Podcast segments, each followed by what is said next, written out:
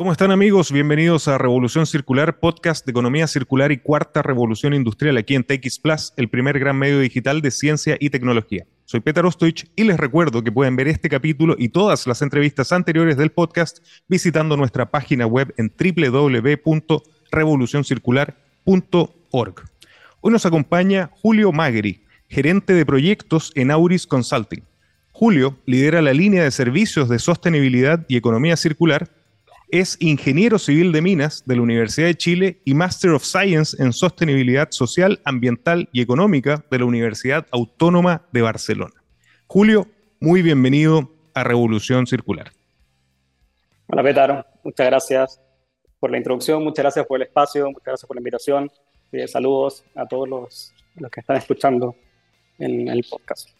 Y de seguro, Julio, van a estar muy interesados todas las personas que nos acompañan en Chile, en América Latina y en el mundo por el gran trabajo que están haciendo desde Auris. Un poquito más adelante vamos a, conversar sobre este nuevo reporte que ustedes lanzaron. Pero primero, como contexto y también como introducción, te quería preguntar qué es Auris Consulting y cuáles son sus principales líneas de negocio y servicios. Bien, Auris Consulting, como bien dice su nombre, es una consultora de estrategia y gestión eh, trabajamos principalmente en Chile, pero tengo la buena noticia de comentar de que hace un par de semanas abrimos oficialmente nuestra oficina en Lima, en Perú. ¿ya? Así que fue algo que se tuvo que postergar un poco por la pandemia, pero ya estamos plenamente operativos allá y esperamos que a poco vayamos fortaleciendo nuestra presencia en Perú.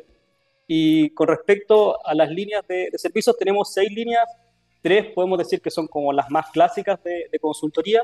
Eh, tenemos una línea de estrategia, una línea de gestión y organización y una línea de productividad. Y otras tres líneas que podemos decir que son un poco más novedosas, eh, inicialmente ya, ya están como bien como alineadas a lo que están requiriendo nuestros clientes, que son la línea de personas y cambio, la línea de todos los temas digitales y la última línea que es la de sostenibilidad y economía circular, digamos que es la conexión y la razón de, por qué estamos hoy día conversando. Que más ese es el mundo más o menos de, de Auris. Ah, perfecto. Oye, y, qué buena noticia lo de la expansión hacia un país tan querido también por mí, por, por el podcast que es Perú y que, y que naturalmente también tiene una similitud en, en las actividades que desarrollamos eh, muy parecida a Chile y que también va en esta línea que, que como tú señalabas, ¿no? en, en los servicios em, que ustedes están ofreciendo, ya también se, se va viendo esta visión holística eh, que, que, cruza a través de las industrias y que hemos visto en estos ya más de 100 capítulos de Revolución Circular. ¿No es cierto? Y que, y que además me atrevería a decir, Julio, como gran paraguas ya está apareciendo este concepto potente que impulsamos desde el corazón de Revolución Circular, que es la economía circular.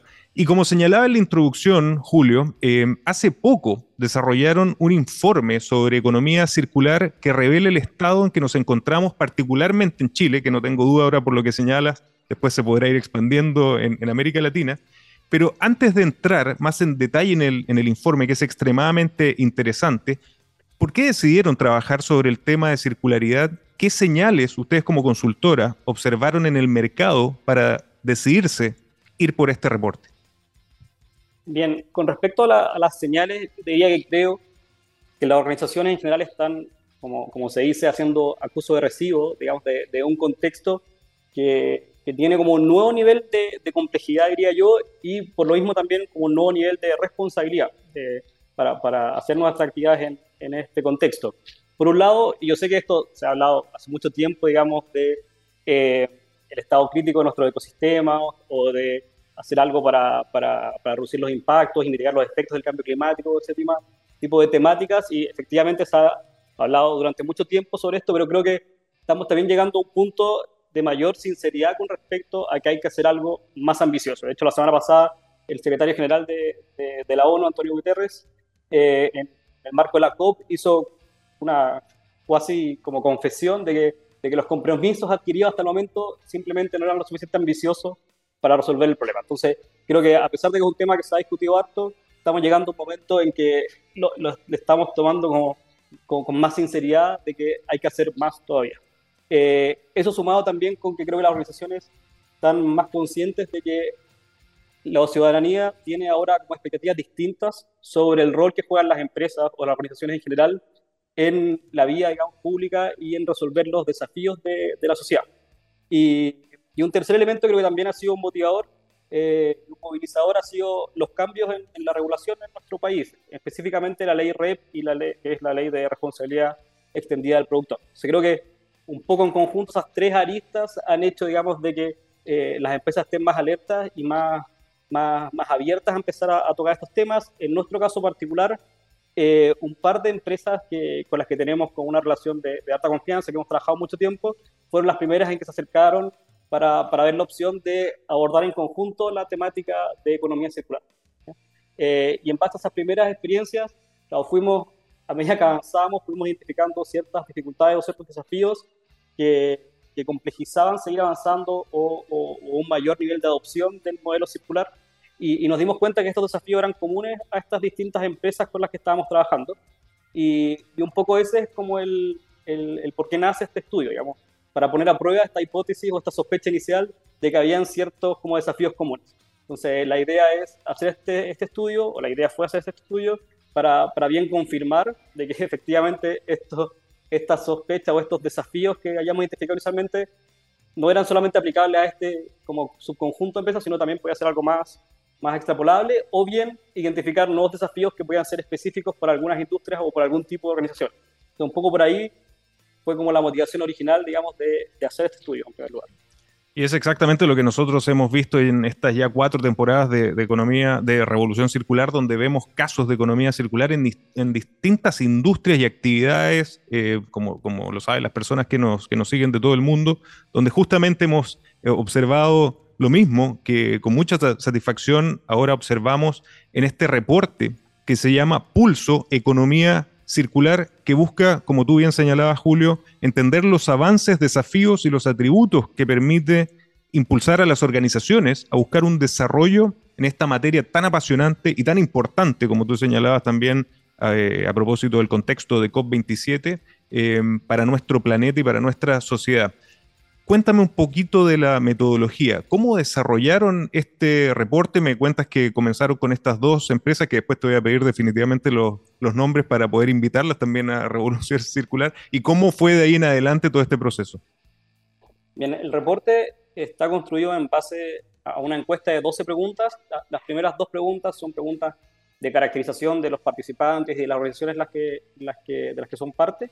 Y las otras 10 son preguntas que abordan directamente el tema de la economía circular, algunas preguntas eh, sobre el nivel de importancia y urgencia que las organizaciones le eh, consideran, digamos, que, tiene la economía circular, otras preguntas asociadas como al tipo de iniciativa que están implementando o que quieren implementar a futuro, y otro set de preguntas que tienen que ver con eh, las dificultades o los desafíos que están enfrentando, digamos, para poder seguir avanzando en esta, en esta adopción. fue una encuesta que lideramos inicialmente como a un eh, a contactos, digamos, del ecosistema de Auris y que después dejamos abierto en LinkedIn. Y bueno, a medida que fueron llegando las respuestas, tuvimos que, por supuesto, filtrar algunas, porque hay gente que, que respondía a la primera pregunta y después dejaba todo en blanco. Y por cosas tuvimos que filtrarlas, analizar, eh, ordenar también, por supuesto, esa data. Y después fuimos como extrayendo algunas conclusiones que quisimos documentar y compartir en, en este reporte que tú, que tú comentas, con la esperanza, digamos, de que sea una herramienta que pueda ayudar o motivar a organizaciones a, continuar este camino hacia lo circular. No tengo ninguna duda y vamos a compartir el link del reporte en la descripción del capítulo para que todos puedan tener acceso y también pueda ser una motivación para acercarse, para comenzar esta transición hacia la economía circular, que como lo hemos dicho, es un nuevo modelo económico que busca este triple impacto económico, social y ambiental. Julio, ¿cuáles fueron los principales resultados que obtuvieron desde Pulso Economía Circular? Diría que, el, principal resultado fue confirmar nuestras sospechas iniciales de que había un par de, desafíos que eran comunes a, un amplio espectro de organizaciones y, e industrias. Eh, son cinco desafíos, voy a, tocarlos brevemente cada uno. ¿ya? Por favor, por favor. Eh, el primero tiene que ver con relevar la, la, importancia y la urgencia de hacer esta transición hacia lo circular. Hemos visto que todavía hay como un grupo importante de empresas que, consideran que es un tema que se puede abordar en el mediano o largo plazo, que todavía no lo ven tan urgente, y tampoco como un foco crítico. Entonces creo que ahí tenemos una primera como pega, digamos, un desafío de relevar la, importancia y la urgencia de hacer esta transición. Lo segundo es conectar la economía circular con la estrategia de la organización, porque muchas veces se ve como que esto es un gasto, una obligación, que me están obligando a hacer tal cosa, y, y en verdad, digamos, uno va a poder como desencadenar todos los beneficios de este nuevo modelo una vez que lo ponga como en el ADN de la empresa, como directamente en la estrategia de la organización. Eh, tercero, avanzar hacia la aplicación de las dimensiones de mayor circularidad, como dentro de todas las R's, uno, o al principio las organizaciones se quedan mucho con el reciclaje. Vamos a reciclar las cosas, vamos a reciclar lo otro, y, de a poco tenemos que ir como subiendo en esta escalerita, eh, ir aplicando las R's, que después podemos entrar más detalle, digamos, la R de rechazar, de reducir, de repensar, eh, de reparar, que, que, genera mucho más impacto positivo que, que, la última R, que es la, la de reciclar. El cuarto desafío es lograr una implementación eh, de este atributo de circularidad en toda la organización, que, que no sea algo que está alojado como en la gerencia de medio ambiente o en el área que está a cargo de la gestión de residuos, sino que sea un, un atributo que permee toda la organización eh, en toda la cadena de valor y que podamos eh, ver esto como en el día a día de, de, la operación. Y el último desafío, que el quinto que, que, identificamos, fue robustecer también el conocimiento como sobre la economía circular, tanto, eh, diría yo, como los aspectos como más técnicos del modelo, las R, cosas así, como también de el marco regulatorio. Igual vimos que todavía hay un cierto desconocimiento sobre alguna regulación que en el fondo va a gobernar eh, la aplicación de este modelo. Absolutamente. los cinco desafíos como que, identificamos. Absolutamente de acuerdo y son cinco desafíos que también uno va viendo en, las industrias, que muchos de esos puntos los hemos tocado con, distintos casos de éxito que hemos presentado en Revolución Circular y que, y que sin duda vamos a hablar un poquito más adelante sobre ello. Pero quiero señalar que otro dato importante junto al estudio que desarrollaron es que eh, generaron un indicador denominado nivel de adopción circular. ¿En qué consiste y cuál es su importancia? Bien, el, nivel de adopción circular es un indicador, como tú, comentamos, como tú comentabas, que, que construimos parametrizando las respuestas a un subconjunto de preguntas del estudio. Entonces, la idea fue transformar estas respuestas a un indicador de 0 a 100 eh, que reflejara un poco cuánto yo he avanzado en, la adopción del, del, modelo de economía circular. Y estos como de 0 a 100 puntos lo dividimos en cinco etapas, digamos, la etapa 1 que es completamente lineal, la etapa 5 ya es una adopción completa del modelo. Y tres etapas que son inicial, intermedia y avanzada y de, cómo yo voy como adoptando a poco el modelo. Y en el fondo queríamos transmitir de una forma sencilla eh, en qué etapa estamos de este camino, digamos, desde lo lineal a lo, a lo circular y idealmente, digamos, ir midiendo esto periódicamente, cosa de, ir viendo, digamos, el, la evolución, digamos, y, cómo vamos pasando de etapa a etapa, digamos, en el tiempo.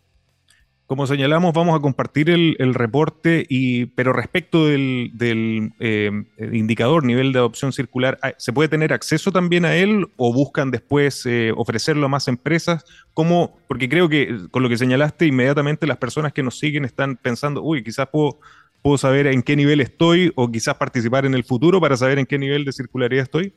Sería, o sea, claro, el, el, el, indicador, digamos, se calcula para cada organización, pero nosotros presentamos en el reporte como el promedio, digamos. Perfecto. En el fondo hay unas organizaciones promedia, digamos, y compensan a otras y, se entrega como el resumen, digamos, el promedio de organizaciones que, entrevistamos están en tal o tal eh, el daño.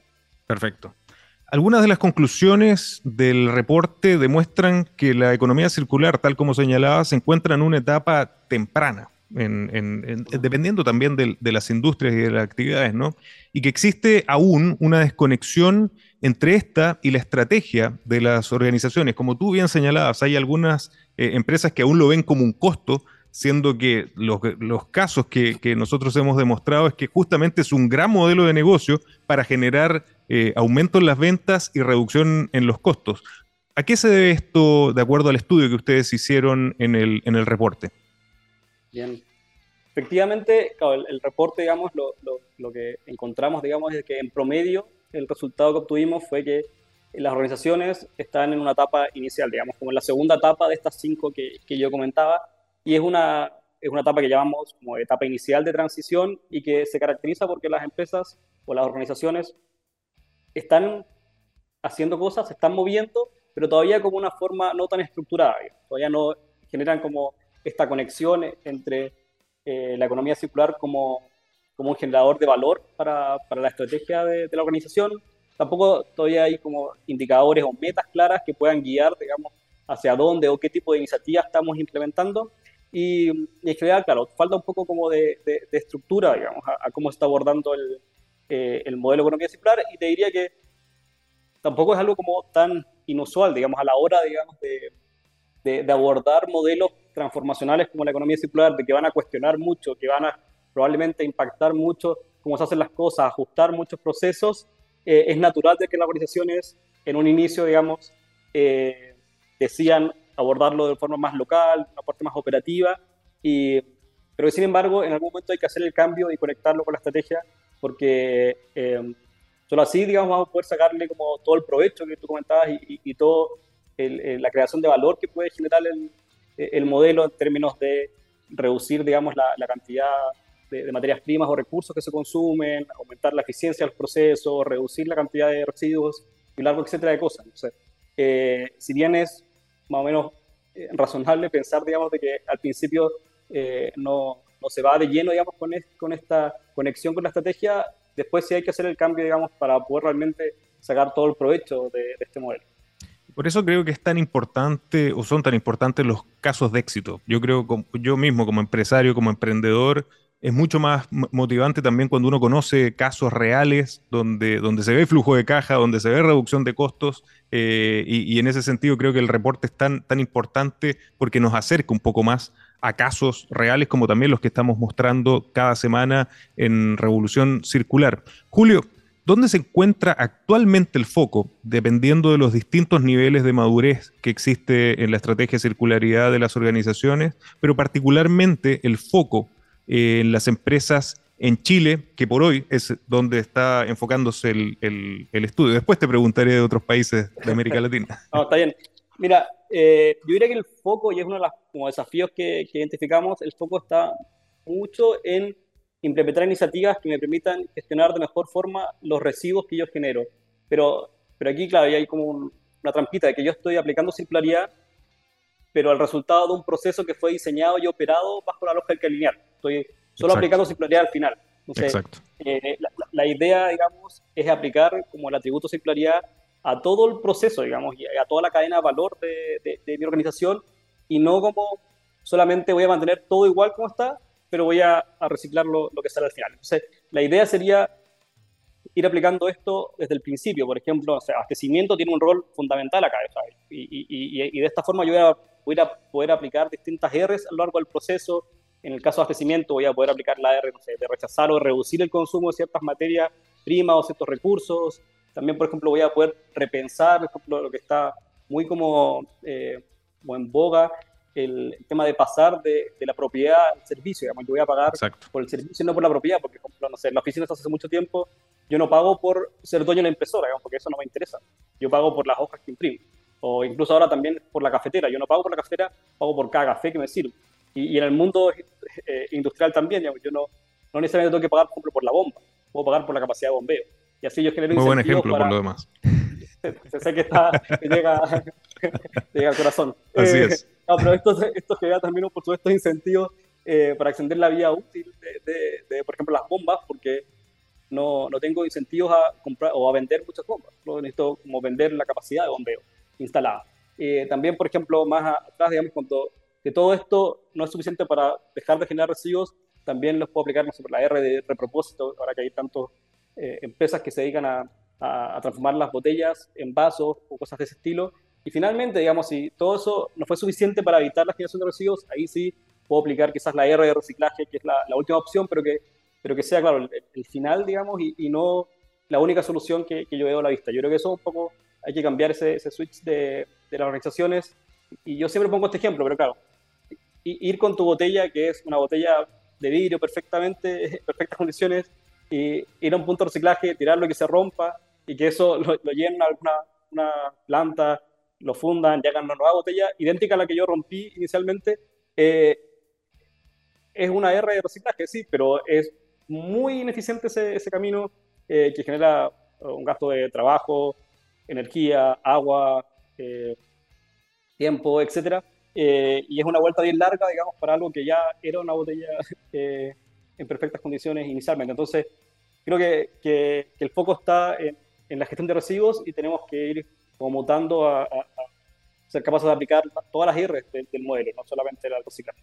No, el punto que, señalas es vital, yo me atrevería a decir, porque es muy, muy, bien descrito que muchas veces, claro, se tiende al output a ver ya en la etapa final, final, lo que, lo que debemos hacer con, con los eh, desechos, pero lo más importante, y lo señalamos permanentemente en Revolución Circular, es la primera etapa, la etapa de diseño. Ahí es donde se pueden evitar el 80% de los impactos ambientales de los productos y servicios. Es pensar desde cero eh, un modelo de circularidad. Y justamente, ya que señalas el, tema de las bombas que me llega al corazón con, Neptuno Pumps, es justamente lo que nosotros hacemos desde acá y vamos camino hacia la servitización de, de la capacidad de bombeo más que de vender un, un asset como, como, una bomba. Así que absolutamente de acuerdo. y van a haber más noticias en eso. Julio, también se observa en el reporte eh, un desconocimiento y experiencia y, desconocimiento en experiencia técnica en torno a la economía circular.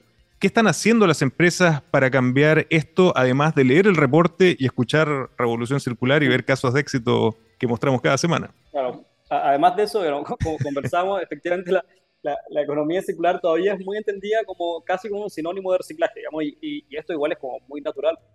En general, lo que más uno escucha, más lee y, lo que está como más permanentemente en los medios son como eh, el reciclaje. Entonces, es natural, digamos, que uno haga esta asociación y, y yo creo que, o nuestras recomendaciones en el fondo es en trabajar en, en dos patitas, digamos. Una patita que es el, el querer y otra el, el saber y, en términos del querer, tenemos que hacer un trabajo muy importante en sensibilizar a las personas con respecto a, las consecuencias o, eh, o, al impacto que genera el, modelo lineal. Tenemos que también hacer un, trabajo en expresar de mejor forma eh, la necesidad de, de, transitar hacia uno, a uno circular y también todos los beneficios que puede traer este, eh, este nuevo modelo, tal como comentamos, para que no quede la sensación de que es solamente un gasto o una obligación, sino que también es una oportunidad de generar valor importante.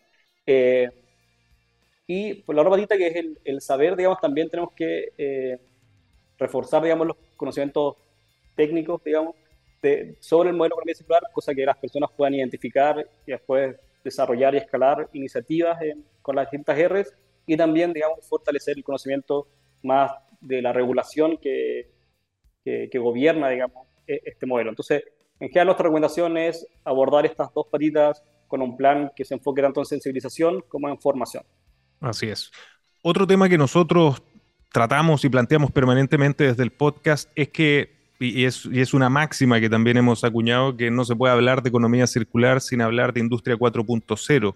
Y en particular Chile, eh, ya que estamos hablando del reporte y el, caso particular de, nuestro país, sufrió un, proceso de desindustrialización bastante agresivo y fuerte, que nos dejó también con, sin mucha capacidad de hacer cosas, que, para mí la economía circular finalmente deriva en eso. ¿Cómo ves ese impacto em, en, las empresas en términos de poder desarrollar ellos mismos eh, sus procesos circulares, eh, en términos de la, de la poca capacidad que puede haber industrial, pero al mismo tiempo a puertas de una cuarta revolución industrial donde hay tecnologías disruptivas donde también se aplica la ley de Moore, que el, costo está reduciéndose significativamente, entonces hay, hay, acceso a esas tecnologías de la industria 4.0, pero también está la capacidad de colaboración a través de la simbiosis industrial con otras empresas eh, en el ecosistema. ¿Cómo están viendo eso? ¿Es, es, un, es, es, un, ¿Es un problema, es un desafío o es una oportunidad para las empresas y emprendimientos en Chile?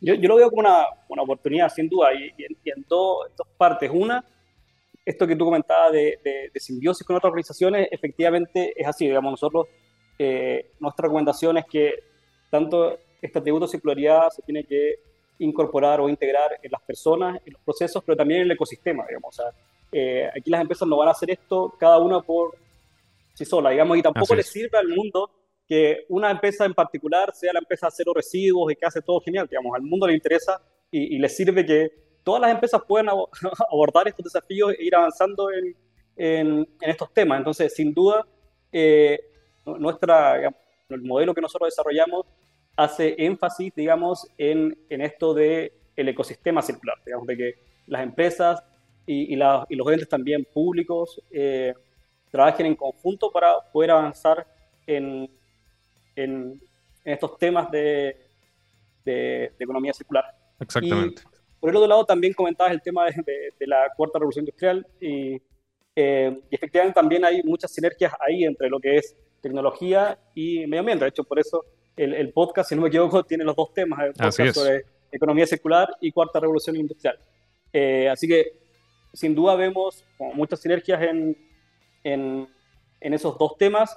De hecho, cuando uno piensa, como uno se imagina el, este, situación deseada o, ideal del desarrollo sostenible, es difícil imaginar que vamos a llegar allá sin un rol protagónico de, la tecnología. O sea, eh, si, nos ponemos a pensar, digamos, uno claro, se imagina que, el desarrollo tecnológico, la innovación va a tener un, un papel fundamental en, en, avanzar, digamos, en, la eficiencia de los procesos, en mitigar y, eh, los efectos y, combatir el impacto de, de, nuestras actividades. Y, también, no solamente como en el mundo de, de, crear iniciativas que impacten, pero también el otro lado, que, a veces no, no lo, lo visibilizamos tanto, pero el lado de poder cuantificar esos impactos y hacerle monitoreo. Porque Exacto. definir la meta es la parte bonita. Yo defino la meta, y, pero la parte difícil es hacer iniciativas que me acerquen a esa meta y también hacer como el monitoreo y la cuantificación de cómo voy avanzando a esa meta. Y, y, en, ambos, en ambos lados uno va a necesitar mucha, mucha tecnología. Eh, así que, sin duda, digamos, esto, esto es así, digamos, hay mucha sinergia y creo que este enfoque de solución hacia el desarrollo sostenible a través de, la tecnología eh, es también eh, el enfoque que, tiene más apoyos y, consensos en el mundo político, económico, etcétera. Así es, porque, porque además facilita el triple impacto económico, social y ambiental. Y, algo que señalaba Julio, la trazabilidad, y lo hemos demostrado en capítulos con grandes empresas tecnológicas que han visitado el podcast, es fundamental. Y, y lo que no se mide, no se controla, no confíes, verifica como, como se dice en, otros mundos del emprendimiento, y ahí la tecnología va a ser clave. ¿Cuáles son los siguientes pasos para Auris Consulting en temas de economía circular? Y respecto de esta, yo creo que piedra fundacional que colocaron eh, con este reporte sobre circularidad. Bien, por, el lado de, los siguientes pasos como, como Auris, como te comentaba, claro, en, base a estas primeras experiencias y, obviamente a los aprendizajes que tuvimos haciendo el reporte, nosotros desarrollamos un, modelo de economía circular que, que su aplicación eh, sirve, digamos, para que las empresas vayan adoptando el, modelo de economía circular y pone énfasis en estos desafíos que, que, conversamos. Digamos. Un modelo que está pensado para poner énfasis en conectar la economía circular y la estrategia del negocio o la estrategia de la organización. Es un, es un modelo que pone énfasis en aplicar todas las R's, no solamente el reciclaje, eh, pone énfasis en incorporar el atributo de circularidad a todo nivel, tanto en las personas como en toda la cadena de valor, como también, como hemos conversado recién, en el ecosistema circular de cada organización. Y eh, también es un, es un modelo, digamos, que pone foco en, en el plan de formación y sensibilización a las personas. Así que eh, eso, digamos, como, como y, y, por supuesto nos gustaría seguir aplicando, digamos, este modelo y, y apoyando a todas las organizaciones que, que desean avanzar en este camino tan necesario hacia la circularidad. Y con respecto al, al, reporte, ah, fue nuestra primera, nuestra primera versión, así que sin duda hay oportunidades de mejora y eso es lo que queremos hacer en el futuro, digamos.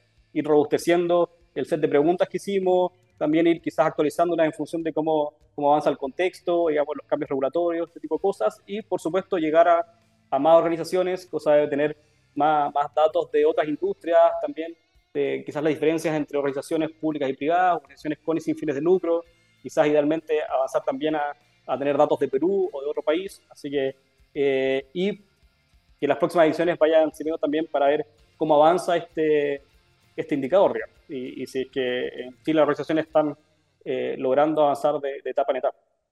Muy interesante. Y visitando la página de Auris y el contenido que ustedes han generado, observo que ustedes han desarrollado estudios de tendencias en distintas industrias. Eh, ¿Cuáles son los principales desafíos que ven hacia el futuro en términos de la importancia de la tecnología para el desarrollo sostenible y la economía circular, ya que estábamos hablando de esta fusión entre la cuarta revolución industrial y la economía circular? Bien, bueno, como conversamos recién, efectivamente hay como una sinergia gigante y, y, probablemente cualquier enfoque que tratemos de, usar para llegar al desarrollo sostenible va a tener un componente importante de, tecnología. Eh, Ahora bien, con respecto a algún, como algún desafío o, riesgo que uno pueda ver ahí, yo voy a, voy a citar a, Juan Carlos Godó, que 31 minutos, pero citarlo correctamente, dice yo no soy pesimista, sino como un optimista bien informado. Y, y aquí yo creo que, eh, creo que tenemos que ser también muy cautos y cuidadosos con, este enfoque basado en la tecnología, porque la tecnología es maravillosa, o sea, nadie podría estar en contra eh, o dudar de eso, y, es una herramienta con un poder casi sin límites. O sea, de hecho, haciendo alusión de nuevo a, los temas del podcast, cada revolución industrial anterior cambió el mundo para no volver y, y lo cambió con implicancias y ramificaciones que, que, no estuvimos ni cerca de predecir como en su totalidad. O sea, eh, y esto, esta revolución va a ser igual, va a cambiar y lo va a cambiar todo y, lo va a cambiar de formas que no estamos ni siquiera eh, imaginando. Entonces creo que, que, ese mismo poder que, tiene la tecnología también conlleva una responsabilidad en evaluar muy bien tanto los impactos como voluntarios como involuntarios que pueden tener estos esta desarrollos tecnológicos o, algunas innovaciones.